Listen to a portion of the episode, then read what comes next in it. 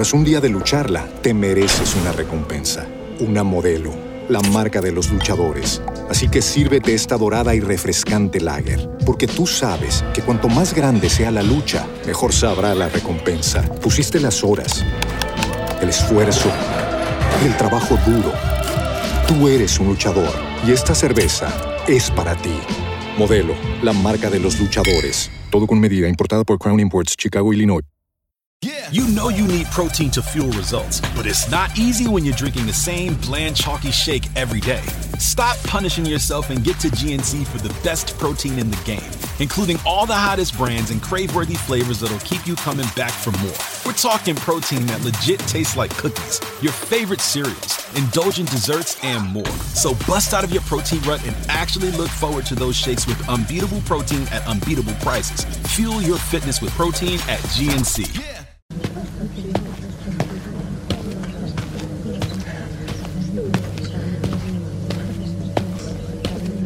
Camino a San Juan de los Lagos. Historia de terror escrita por Alex Lanza. Hola, muy buenas noches. Les quiero contar una historia.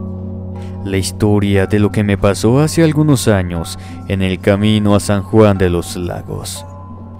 Lo hago como testimonio y también para que se prevengan aquellos que hacen las peregrinaciones. Como verán en mi historia, hay peligros en la noche que deben ser considerados. Mi nombre es Pedro, y en ese momento me encontraba en la base del cerro llamado La Mesa Redonda. Había salido junto a mi padre Ramón en peregrinación desde nuestra ciudad hacía cuatro horas y estábamos en un punto de descanso tradicional para aquellos que van al santuario de la Virgen de San Juan, una virgen con más de 200 años de devoción. Para mí, era la primera vez que hacía el recorrido por voluntad propia. Cada año desde mi nacimiento hasta los 12 años, mi padre me llevaba.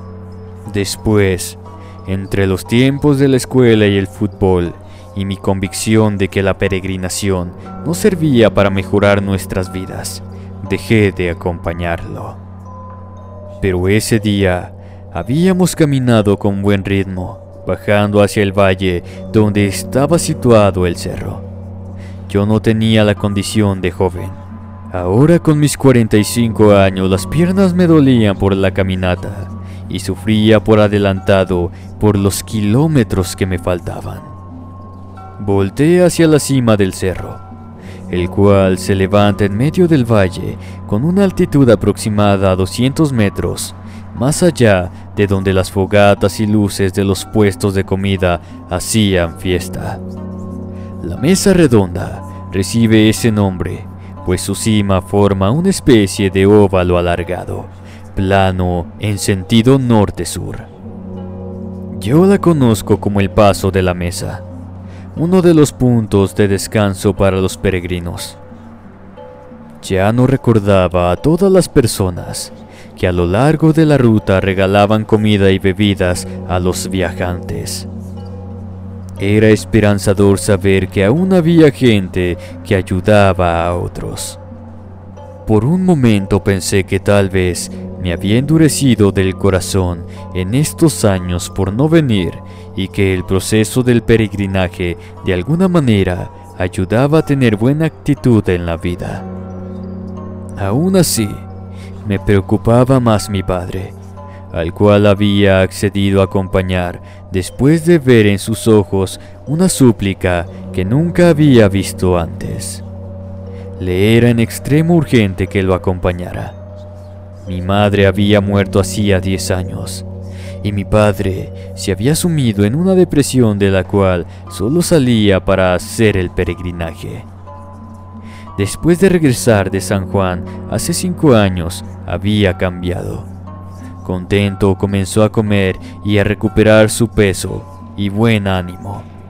Hasta mediados del año pasado que enfermó sin tener claro el origen. Se veía cansado, pero decía que su fe lo sostenía. Con todo y todo mi padre me dijo que él subiría solo al cerro, que lo esperara. Así que yo estaba ahí, en medio de los cánticos de los grupos de peregrinaciones, de los gritos de los tenderos, de los recurrentes fuegos artificiales y el olor a comida, polvo y pólvora, hasta el hedor de las letrinas oficiales y no de la zona. En un momento dado empecé a dormitar y a caer en trance debido a todo. Las luces, las voces, cada sonido me estaba haciendo perder la conciencia plena, y al agregar el cansancio del viaje, comenzaba a cabecear. Ya no supe si por un momento todo cayó. Todo se oscureció, y si una parvada enorme de pájaros pasó por el lugar graznando agitada. Lo que me regresó a la tierra fue la ovación coordinada de todos los que estaban en el campamento de descanso. Cuando reaccioné, vi a muchos de ellos abrazados, llorando de felicidad. Me extrañé por eso.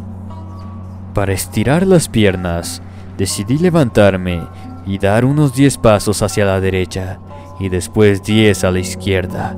No debía moverme tanto, ya que encontrarme en esa multitud sería casi imposible para mi padre. En todo lo que pude observar, el patrón se repetía. La gente estaba feliz, contenta. Tal vez algo pasó que no pude registrar. Antes de que pudiera preguntarle a alguien, mi padre apareció por el camino que bajó del cerro.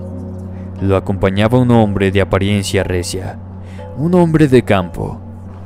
Mi padre me dijo que pudo hacer las oraciones para mi madre. Después se detuvo a ver a la gente del campamento. Me preguntó si pude ver lo que había pasado. Le dije que no, que estaba adormilado. Mi padre dijo entenderlo y se volteó hacia su acompañante. Me presentó con él diciendo, ¿Cómo ve, don José? Este es mi chiquillo. Don José me miró de arriba abajo dos veces, la segunda con una lentitud que me pareció despectiva. Antes de que pudiera decir algo, el hombre habló. Mucho gusto muchacho, y una enorme sonrisa se iluminó en el rostro. Me extendió la mano y cuando se le estreché, don José me jaló para darme un fuerte abrazo. Me quedé con el rostro viendo hacia mi padre, el cual estaba sonriendo, feliz y conmovido. En mis ojos había la súplica de que mi padre me sacara de esa situación pero no hizo intento alguno por resolver mi situación. Don José finalmente dejó de abrazarme. Me masajé los brazos en los lugares donde recibí la presión. Don Ramón, mi padre, estaba muy divertido y feliz con la situación. Mi padre sacó una botella y le dijo a don José que si se acordaba que le había prometido traerla. Don José solo dijo que si era lo que pensaba, la noche sería para recordar. Rió por lo alto. Mi padre le dijo que traía poco, porque la otra vez perdieron todo el tiempo aquí, y esta vez quería que caminaran hasta donde don José solía ir. Don José meditó un poco, volteó para ver a la multitud reunida. Cada vez había más personas bajando del cerro de la mesa plana. Así es, todos sabemos regresar, dijo con seriedad. Me parece bien, sorpréndeme. Nos sentamos alrededor de un fuego cercano. La noche de finales de enero caía fría en el campamento, pero los cánticos no cesaron mientras compartíamos la pequeña botella de mezcal que mi padre había llevado. Cada uno tuvimos oportunidad de beber dos veces de la botella. Brindamos a la salud de la peregrinación, de la Virgen y de nosotros mismos. Yo quería preguntarle a don José por qué me parecía conocido. Una pequeña memoria de la infancia se filtró en mi mente entre el mezcal y una risa desbordante de mi padre a un chiste algo obsceno de don José. ¿Alguna vez nos acompañó cuando era niño? Pregunté. Don José Me dijo que tenía viniendo desde muy joven, pero no, no puede ser chamaco, me dijo. Eso fue hace, ¿cuánto? 30, 35 años. Yo tengo 55, no creo. Pero entre la bola tal vez me viste, señal de que sigo igual de joven. ¿No cree don Ramón? Mi padre se había quedado callado cuando yo pregunté. Después de la respuesta de don José dijo, yo lo recuerdo, así como es ahora. Después me dijo, desde hace cinco años don José y yo nos vemos aquí en el cerro. Yo subo y él ya está allí. Nos esperamos a que terminen los rezos y ritos de aquellos que tienen mandas por hacer allá arriba en el frío de la noche. En despoblado, lejos de los cánticos, una verdadera prueba de fe, pues la noche no siempre es benigna. Y otras cosas que no se deben nombrar siguen en las peregrinaciones. Terminó la oración don José. Le recuerdo don Ramón que ha habido veces que nos ha costado bajar, pues entre las sombras se han escuchado cosas. Hizo una mueca de asco. Cosas del demonio, escupió a un lado y se santiguó. Los tres nos quedamos callados, todos concentrados en el fuego frente a nosotros. La gente dejó de bajar del cerro, por lo menos en esa parte. Padre, perdone la pregunta. ¿Cuánto nos falta? dije. En verdad, ¿no recuerdas? Quedan dos lugares de descanso antes de la ciudad y don José nos acompañará hasta allá. Don José afirmó que no podía ir más lejos. Mi padre dijo, son las dos de la mañana. El siguiente punto de descanso está a 14 kilómetros. Hagámoslo esta noche para evitar el calor de la mañana. Comenzamos entonces a caminar. Mi padre y don José siguieron platicando todo el camino. La gente caminaba en sus cosas. Unos rezaban, otros cantaban, pero a mí me llamaba la atención un grupo de gente que iban muy callados. Hombres, mujeres y niños, que no platican con nadie ni cantan, y solo se limitan a caminar entre la multitud. De vez en cuando nos cruzamos con grupos de personas que estaban haciendo un pase de lista para evitar que alguien quede muy atrasado. Escuché al líder de un grupo contabilizar 57 personas. Le oí reírse. Mientras sigo caminando, escucho pedir que vuelvan a iniciar el conteo y que alguien vigile que nadie se cuenta doble, ya sea por olvidarlo en el cansancio o por hacer la misma broma de años pasados. Así pasamos la noche. Llegamos al segundo lugar de descanso, ya sobre la carretera que lleva directo a San Juan de los Lagos. Ya podríamos olvidarnos del barbecho, las piedras y hierbas. Ahora solo queda el asfalto y el acotamiento pero nos mezclaremos con las peregrinaciones ciclistas y entre todos, entre tanta gente, habrá momentos de retraso y de estorbarse entre todos. Comimos un desayuno sencillo, proveído por una de las personas que regalan la comida. Tomamos agua y café. Mi padre me prohibió el refresco con gas. Recuerda que solo te empanzona y empiezan a dolerte las tripas. Yo estaba fascinado ante la confianza que mi padre le tenía a don José. Seguía sin entender la naturaleza de la relación que tenían, pero es evidente que mi padre le guardaba respeto a don José. Al ver que el volumen de la plática no iba a bajar entre ellos, le dije a mi padre si puedo dejarlos solos por un momento para ir a ver el sitio de descanso con más detalle. Quería ver qué tan cambiado estaba el lugar. Deambulé entre la gente. Vi los camiones, guía de las peregrinaciones estacionados a lo largo del lugar. Había gente dormida en las sombras que pudieron conseguir. La fila a los baños era larga. Había carpas instaladas por los buenos samaritanos del camino. Carpas que servían para dormir, descansar o platicar con la gente que venía de otros lugares y coincidían allí. Me encontré al líder del grupo, al cual escuché contar durante la noche. Llegué con él, lo saludé y le pregunté sin más. Buen día. Siempre cuántos fueron. ¿Cómo dice? Anoche en el camino lo escuché durante el conteo. Siempre fueron 57. El líder del grupo rió. Déjeme decirle algo. Salimos 49 personas. ¿Me podría decir por qué van tres años seguidos que los conteos de la noche dan arriba de ese número? 49 personas llegaron a este lugar. Son los que debo resguardar. Las razones para que los números no den durante la noche se lo dejo a la Virgen misma. Ella sabrá sus razones. Se volteó y siguió en su asunto. Ay, joven, ya ve, por hacer preguntas obvias, intervino una mujer de edad avanzada. Volté a mi izquierda.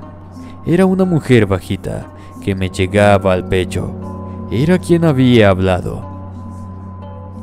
¿A qué se refiere? ¿Es tu primera vez?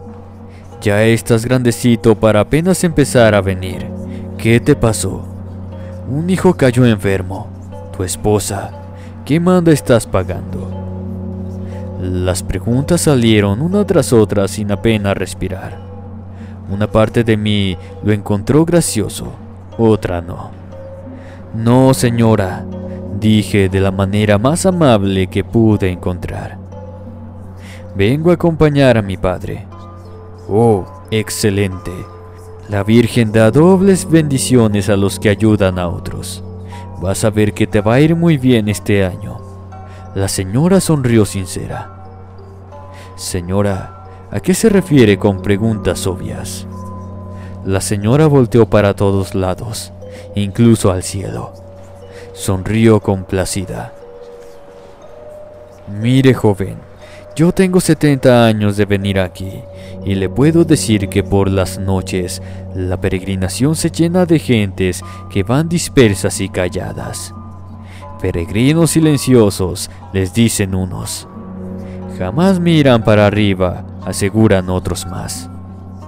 Los más prácticos dicen que son personas que se pierden. Nunca entendí ese término. Dicen que se pierden en el cansancio, que caen en un tipo de trance. Lo único que sé es que al amanecer nunca los vuelves a ver. Yo camino cinco días desde mi pequeño pueblo de Zacatecas y cada noche hay más caminantes de los que hay durante el día. Lo bueno es que los rezos nos ayudan a prevenir que los maleantes nos hagan algo. Hay una clase de respeto por el peregrino que evita robos y esas cosas, pero de esos no debe de preocuparse.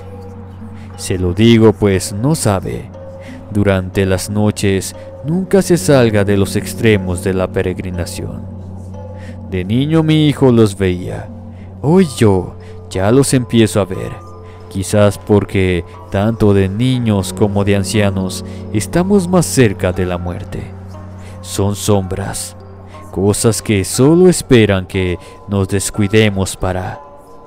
Un grito pidiendo ayuda nos distrajo. Una señora estaba consternada y a punto de un ataque de pánico. Otras personas se acercaron con la intención de ayudar y saber qué pasaba. Está muerto, decía la señora. Está muerto. ¿Quién está muerto? ¿Dónde? La cuestionaba. Pero la señora solo repetía que estaba muerto. Un hombre comenzó a preguntar si alguien la conocía. De la multitud salió un joven que llegó con la señora. La pudo calmar y finalmente pudo alcanzar su dicho. El joven bajó el mezquite. Allá señaló al fondo del campamento. Me acerqué a darle una torta y un vaso de agua. Está todo quieto, todo quieto. Comenzó a llorar. Se abrazó de su conocido. La señora y yo comenzamos a movernos hacia el fondo del campamento para ver al joven. Varias otras personas se apresuraron para llegar antes. Que nadie lo toque. Necesitamos a los de la Cruz Roja o a algún médico. Yo voy, dijo un chiquillo, y salió corriendo a buscarlos. Varios de los que se acercaron comenzaron a rodear el árbol y formar una cama con las manos. La señora me dijo, bien, así hacen dos cosas. Evitar que alguien se acerque y podemos rezar por él. Venga, una hacia la gente. Nos unimos a la cadena de oración. La señora me dijo, mi nombre es Altagracia de la Santísima Asunción y lo que le puedo decir es que este muchacho está a salvo. Bendito por la Virgen. Debía llegar hasta aquí y así lo hizo. Cumplió y la Virgen se lo llevó. Alabada sea. Vamos a rezar por él. Cerré los ojos y comencé a seguir las oraciones. Sin saber cómo comencé a llorar por el alma de ese joven y tal vez por la mía propia. Sentí que un espíritu de camaradería y solidaridad me invadía mientras compartía este rito con la comunidad. Me sentí agradecido de seguir vivo y tener tiempo con mi padre. Un agradecimiento que nacía de estar ahí en ese momento. Pasó el tiempo y la señora me sacó de mi trance. Una camilla de la Cruz Roja ya se encontraba llevando el cuerpo del joven que había muerto bajo el mezquite. La cadena se había terminado. ¿Cómo se llama, joven? Me llamo Pedro, le contesté a la señora. Falta una noche para llegar a San Juan. Pedrito, prométame que no se apartará de la peregrinación. Me tomó del brazo con mucha fuerza con una expresión de súplica en su rostro. Señora, le quité la mano de su brazo. Le aseguro que después de este día, entre su súplica y el muerto, lo que menos haré será separarme de mi padre. Con permiso y muchas gracias. Encontré a mi padre dormitando un poco al igual que a don José. Se le veía con una paz que hace tiempo había perdido. Me acosté a su lado y también me dejé dormir. Recuerdo ir caminando en medio de la peregrinación, procurando siempre tener a alguien a ambos lados para confirmar que seguía el camino correcto. Mi padre y don José van adelante de mí a mayor velocidad, así que debo hacer un esfuerzo extra para no perderlos. Eso lo lamento pues un paso irregular cansa más y así lo voy sintiendo. A pesar de haber dormido, en algún momento de la noche comienzo a caer en ese trance del que hablaba la señora. Mi mirada se va concentrando en la luz de una linterna en el suelo que va marcando el camino. Sigo la luz mientras mi sentido propio cinético me dice que sigo rodeado de personas, que no hay problema, que estoy en medio de la peregrinación. Un aleteo en el cielo me saca del trance. Me encuentro con que la luz de la linterna se apaga en ese momento. Me detengo sorprendido por el cambio de estímulo visual. Una ráfaga de viento me da a entender que no tengo gente a mi alrededor. Volteo asustado y veo la linterna de la carretera y las linternas de los peregrinos a cientos de metros. Empiezo a correr esperando no encontrarme con algún obstáculo o piedra en la oscuridad. No tengo ni idea si traigo o no una linterna conmigo. Todo mi instinto me dice que la salvación está en la luz frente a mí. Y a esa idea me aferro. Quiero evitar que el terror me domine. Peor debo dejar que el instinto me guíe. Una parte de mí observa muy interesado ese dilema. Si sobrevivo a esto, me darán muchas cosas en las cuales meditar si sobrevivo. Un viento de frente me trae un murmullo apagado. Los rezos Pienso que si me acerco lo suficiente para que se escuchen con claridad, estaré a salvo. El aleteo de cientos de aves se acercan a mí. Siento que algo me persigue por tierra también. Al menos eso pienso. Eso creo que pienso. Comienzo por reír. ¿Qué importa si imagino eso o no? ¿Qué importa si estoy delirando o es verdad? La luz y los rezos son la salvación. Lo tengo claro. Veo una luz que se desprende de la peregrinación. Alguien sabe que estoy perdido y hay más perdidos como yo. Esto último me aterra. Lo que me persigue por tierra gruñe y acelera. El sonido de los aleteos se aleja, pero después regresa con más fuerza. Tengo tiempo de imaginar un giro final de la parvada antes de descender para atacarme cuando soy tacleado, de frente. Al caer pierdo el aire y comienzo a boquear buscándolo. Algo me detiene de levantarse. Quédate abajo, me dice una voz. Que te quedes abajo. Me empuja con brusquedad al suelo. Me giro un poco a la izquierda y sin levantarme comienzo a buscar el aire que me falta. Finalmente, mis pulmones recuerdan su función y en una inspiración fuerte recupero el aliento. Jadeo sin control mientras se me disipa la dosis de adrenalina y comienzo a sentir mucho frío y miedo. Si tienes que llorar, hazlo. Me dice la voz que comienzo a recordar, es la de don José. Don José silba una tonada aguda de campo que ni siquiera el viento puede detener. Tres luces convergen sobre nosotros en poco tiempo. Sigo aturdido, pero entiendo que para dos de esas luces encontrarlo no les dará consuelo. En la tienda médica del último lugar de descanso, soy revisado por una doctora.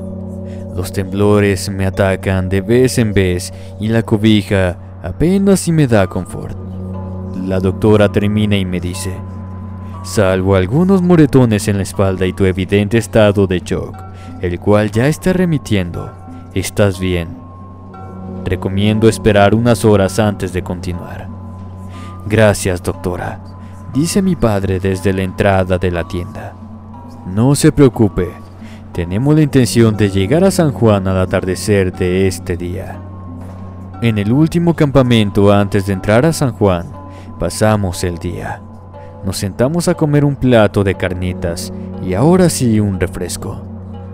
Nos quedan 10 kilómetros para llegar al santuario, pero todo es dentro de la ciudad y no se requiere un gran esfuerzo podemos ver el monumento de la Virgen que marca al inicio de la ciudad. Su estructura representa unas manos en señal de adoración, y en medio de ellas se forma la imagen de la Virgen. Eso será lo que veremos al acercarnos al atardecer de ese día. Don José y mi padre mantienen su plática continua. Después dormitan todo un rato. Yo comienzo a reaccionar al mediodía. Una idea se forma finalmente en mi mente. Don José. ¿Cómo me encontró sin linterna? No lo vi llegar. Don José ve a mi padre. Este se encoge de hombros como dándole permiso para que me lo diga si quiere. Porque puedo orientarme en el campo de noche sin necesidad de luz y tengo buen oído. Todo lo puedo escuchar. Solo por eso, jovencito. Y agradézcalo, eso lo salvó. Yo estoy cansado física y mentalmente, así que no discuto la respuesta. Sé que las probabilidades de ser encontrado tan rápido son muy bajas, y la evidencia es que los otros que se salieron de la peregrinación no fueron encontrados, por lo menos que yo supiera. Padre, ¿por qué nos detenemos todo el día aquí? Estamos a dos horas de llegar al santuario. Mi padre ve a don José. Este se encoge de hombros, como dándole permiso para que me lo diga. Es para pasar el mayor tiempo posible con don José. Él se queda aquí.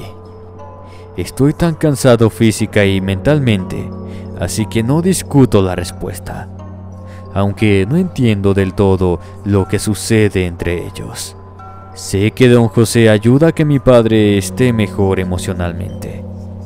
Los dejo seguir hablando y me levanto para moverme por el campamento. Me acerco a la zona de llegada de las peregrinaciones.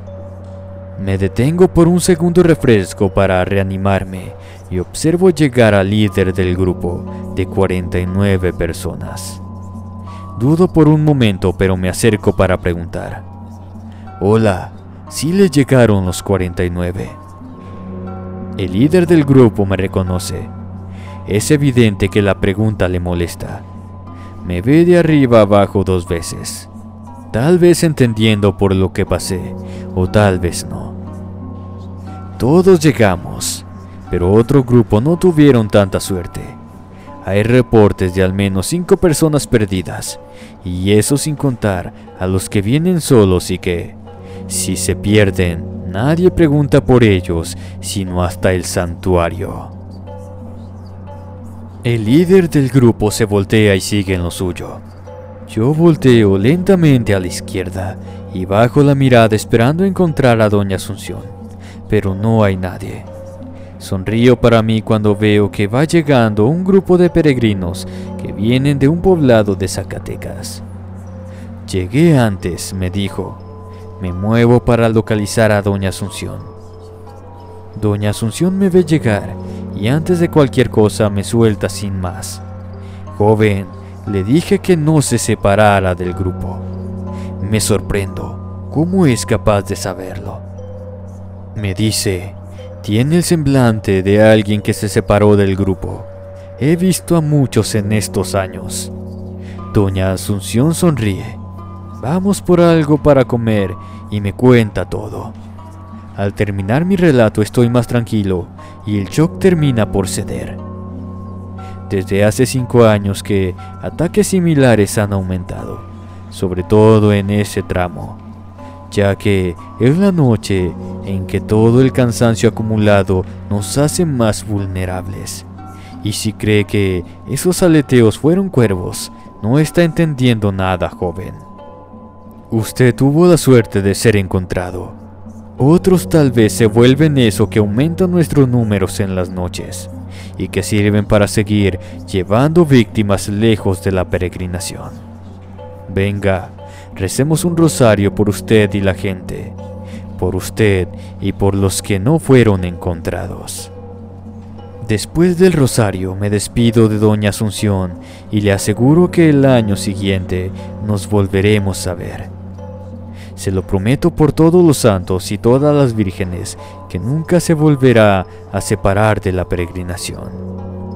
Entonces me dice que por todos los santos y todas las vírgenes que nunca me volveré a separar de la peregrinación. Finalmente, ya con el sol cayendo a punto de pasar por el medio del monumento, Don José y mi padre se despiden efusivamente prometiendo encontrarse de nuevo el año que entra en la cima de la mesa redonda, como siempre desde hace cinco años. Don José se despide de mí y me abraza con mucho cariño. No te pierdas de nuevo, hijo. No siempre estaré ahí. Cuida a tu padre. Los espero el año que entra. Le vuelvo a agradecer por haberme salvado. Estrechamos las manos por última vez y mi padre y yo comenzamos el tramo final del camino. El sol empieza a verse entre los monumentos. Parece que la Virgen nos llena a todos con su luz, su bendición. Ya no volvemos la vista atrás. Todo lo que había que decir fue dicho. Mientras seguimos iluminados por el sol, le pregunto a mi padre la verdadera razón de hacerlo venir a él. Mi padre me mira por un momento. Esperaba decírtelo en el viaje de regreso, en el camión, pero creo que es buen momento. Lo encontré, o me encontró hace como cinco años en la cima de la mesa redonda. Subí a hacer algunas oraciones a nombre de tu madre y se me acercó.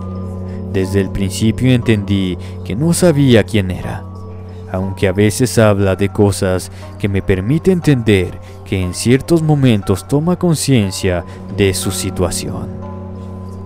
Cuando pude conciliarme con la idea de quién era él, decidí aprovechar todo el tiempo que pudiera. Siempre se quedan en el último puesto de descanso. Nunca entra a la ciudad. La verdad no tengo idea si está atrapado en este tramo. Si en algo le falló a la Virgen y ese es su castigo. Lo único que tengo claro es que desde que nos encontramos pude salir de la tristeza por la muerte de tu madre. En ese sentido, a lo mejor la Virgen me lo envió para curarme, para salvarme y reconciliarme con la vida. Ese hombre, don José, es tu abuelo. Falleció a la edad en la que lo ves ahora. Lo viste de muy niño, por eso lo reconociste aunque sorprendido. Entiendo que muchos detalles durante el viaje me confirman que eso es cierto. Y me trajiste para que lo conociera. Sí, pero por encima de todo para decirte que no sé si sea capaz de vivir otro año completo. Sé que parezco sano, pero siento que algo no me está del todo bien y temo no llegar. Por eso me era importante traerte para que supieras de don José, sí, pero por encima de todo, para que, si muero, sepas dónde encontrarme. No prometo reconocerte, no prometo que será con don José. Deseo con toda el alma que sea con tu madre y puedas vernos juntos otra vez. Solo sé que haré todo lo que está en mi parte para estar ahí en la mesa y podamos convivir durante el viaje. A la mención de mi madre, comencé a llorar recordándola. Claro que estaré ahí con la esperanza de verlos juntos, felices como en los viejos tiempos. En ese momento entendí que tal vez me había faltado lágrimas por llorar. Ya no dije más. Dejé que las palabras profundicen en mi mente y alma. Mi padre entiende que es mucho para procesar. Así que el resto del camino lo anduvimos callados. En el atrio del santuario, en medio de toda la gente, de toda devoción que se percibe como un ente físico que flota entre todos, yo le juré a mi padre, por la Virgen, que no dejaré de acompañarlo desde ese momento, y que cuando muera subiré a la mesa redonda para encontrarlo y esperaré un día presentarle a sus nietos. Esa es mi historia. El tiempo ha pasado y era momento para hablar de ella. Sirva mi historia de esperanza para muchos, pero también de alerta. Cosas oscuras siguen rondando las peregrinaciones. Entes malditos siguen mezclándose entre otros para separarnos del camino y los aleteos de la noche no son aves que podamos reconocer. Tras un día de lucharla, te mereces una recompensa, una modelo, la marca de los luchadores. Así que sírvete esta dorada y refrescante lager, porque tú sabes que cuanto más grande sea la lucha, mejor sabrá la recompensa. Pusiste las horas, el esfuerzo, el trabajo duro. Tú eres un luchador y esta cerveza es para ti. Modelo, la marca de los luchadores. Todo con medida, importada por Crown Imports, Chicago, Illinois. Find a fresh take on a fall getaway to Wilmington, North Carolina and beaches. Enjoy hiking trails in a state park, fresh seafood with a side of live music, and fall festivals galore. Then live it up along the Riverwalk in Wilmington's historic downtown. With three island beaches, Carolina, Curie, and Wrightsville, and a vibrant downtown, you get the best of the Carolina coast all in one place. Plan your fall getaway at WilmingtonandBeachesVacation.com.